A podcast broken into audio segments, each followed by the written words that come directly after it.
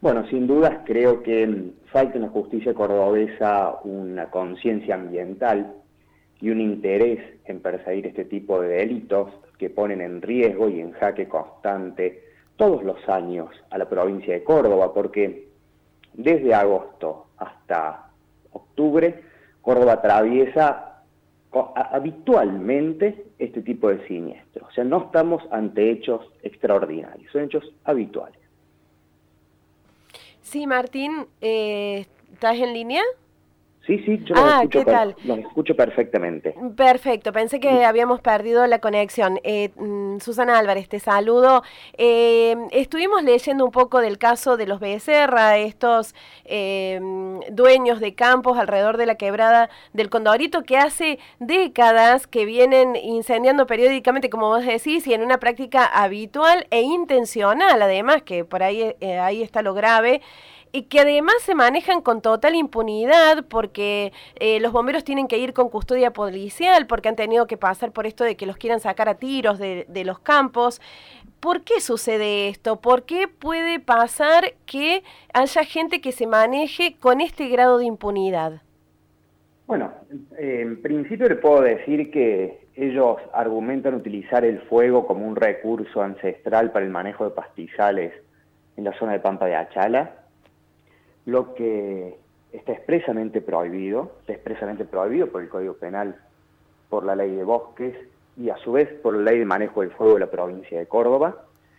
La región a donde ellos tienen sus propiedades es la Reserva Hídrica Provincial y eso aún merece un mayor resguardo y una mayor protección, pero eh, estos señores no lo entienden y siguen realizando el manejo de su finca mediante el uso de fuego. Eh, se han realizado innumerables denuncias, tanto en la justicia federal, porque lo que se pone en riesgo es un parque jurisdicción de la nación, área protegida nacional, y en la justicia provincial, porque en ocasiones el fuego comienza en la estancia y luego deriva al parque. Pero nunca tuvimos eh, la repercusión positiva que este tipo de delitos merece por parte de la justicia, hasta este año que por el eh, siniestro que se dio en mayo, la Fiscalía de Villa Cura Brochero realizó las investigaciones, pidió la elevación de la causa a juicio y hoy está ante el juez de control por un recurso que presentó el imputado. Si usted me pregunta por qué se dan estas situaciones, por qué la justicia no se ocupa de la cuestión, volvemos a lo que le decía anteriormente. Falta un interés concreto eh, en materia ambiental que se aboquen a estas cuestiones y que entiendan que la acción penal en este tipo de delitos es perseguible de oficio, no requiere de la instancia privada. Entonces, eh, el fiscal tiene el deber y tiene la obligación de actuar en consecuencia y llevar adelante este tipo de investigación. Martín, eh, más allá de, esta cuestión, ¿no? De, la falta de conciencia ambiental que vos señalás que tiene la justicia cordobesa, pero esto también tiene una incumbencia nacional, sobre todo teniendo en cuenta que es territorio de parques nacionales aquí en Argentina. Por supuesto, sin dudas. Por eso siempre las autoridades de parques nacionales en Córdoba han efectuado las denuncias pertinentes. A ver, eh, las autoridades nacionales, que son los intendentes, a cargo de esta área protegida, los que se sucedieron en los 20 años, 22 años que tiene el parque desde su creación a la fecha, han cumplido con su deber y han realizado las denuncias. Ahora, la persecución penal está en manos de la justicia, no en manos de los intendentes de un parque nacional. Martín, eh, ¿qué expectativas hay sobre este caso que por fin eh, parece que tiene la atención de la justicia? Bueno, este caso tiene la atención de la justicia y la atención de los medios de comunicación, lo que también es muy importante, porque eso hace que esté la atención de la sociedad. El rol de los medios de dar a conocer que este tipo de, hechos se están elevando a juicio, también genera un mayor compromiso, lo que sin duda celebramos. Así que las expectativas son altas, creo que están todos los elementos arrimados a la causa como para que la Cámara del Crimen pueda determinar que hubo intencionalidad en cabeza de quien dispuso el inicio de la quema y, bueno, y se puede llegar a una condena ejemplar.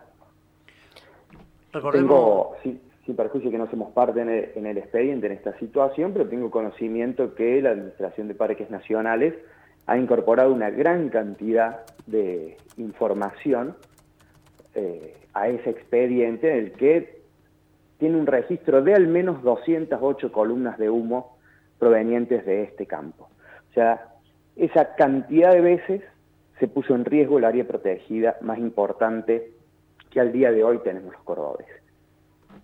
Recordamos a la audiencia de Noticias Alto que estamos dialogando con Martín Cascona, abogado ambientalista, asesor legal para la creación y gestión de áreas protegidas. Vos, Martín, recién señalabas eh, y hablabas ¿no? de una pena ejemplar. ¿Qué sería una pena ejemplar en, estos casos? Bueno, el artículo penal establece en su artículo 186 una pena de 3 a 10 años. Pero no está solo la cuestión penal. Aquí también se deben reclamar, y la provincia de Córdoba debe reclamar, los gastos operativos generados a raíz de los incendios. Porque tenemos entre 1.300 y 1.600 dólares el costo de una hora de vuelo de un avión hidrante, más el traslado de toda la infantería de bomberos, el uso de los vehículos, las vidas que se arriesgan, y eso es un daño patrimonial que también debe ser indemnizado. Y sale de los impuestos de los cordobeses, ¿verdad?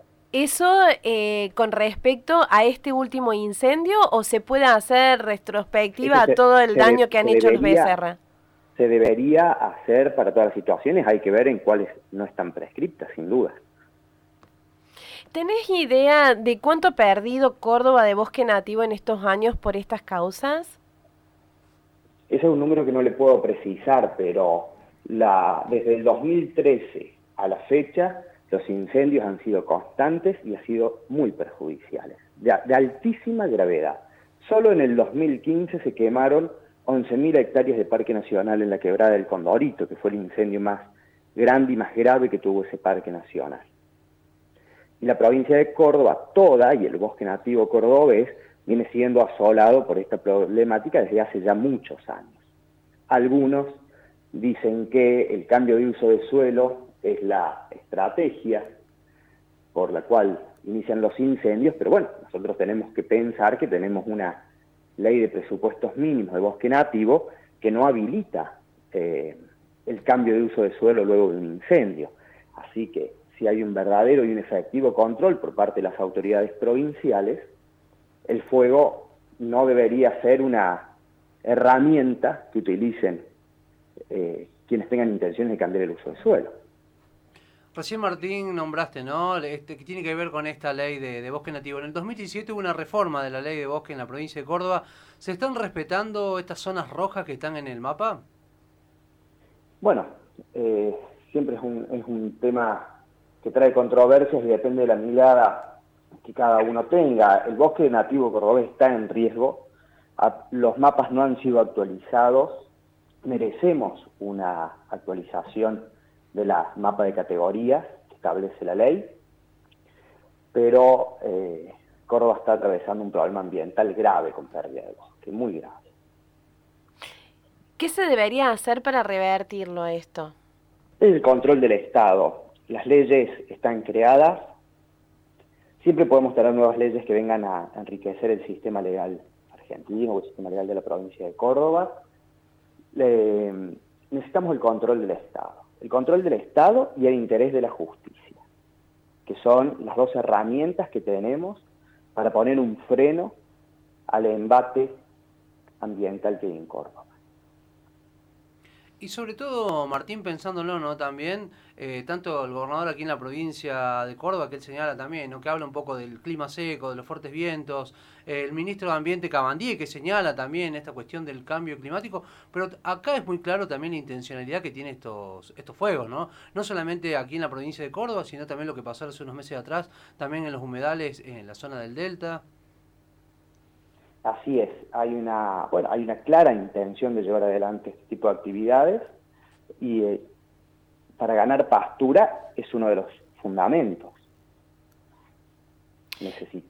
a ver, la provincia de Córdoba históricamente ha atravesado épocas secas y siempre sabemos que de agosto a octubre en Córdoba no llueve, entonces Esto es un fenómeno al que los cordobeses estamos habituados, algún año puede ser peor que el otro, sin dudas, pero necesitamos un control del Estado para que en las áreas que se quemaron haya una debida restauración. No sea cambio de uso de suelo. Necesitamos el poder de la justicia para que investigue, para que impute y para que esas imputaciones terminen con juicio en Cámara del Crimen. Martín, la última. Eh, se está diciendo que en este gran incendio que está asolando las Sierras Chicas, la causa son tres jóvenes que fueron a, las sierras y que a raíz de un acto eh, irresponsable provocaron esos incendios. ¿Qué opinión, eh, conociendo cómo esto, esto que sucede, qué opinión te merece? Bueno, sin dudas que puede ser esa la causa de uno de los siniestros que estamos atravesando en este momento. Al menos la información apunta hacia ese lado. Por la edad de los menores, eh, solo cabe la responsabilidad civil de los padres por los actos de sus hijos, una responsabilidad penal. Y bueno, hay que ver si la provincia de Córdoba va a accionar contra los padres de estos jóvenes, de estos niños, te diría, para tratar de recuperar los recursos provinciales que se están poniendo a disposición y el daño ambiental que se ha generado.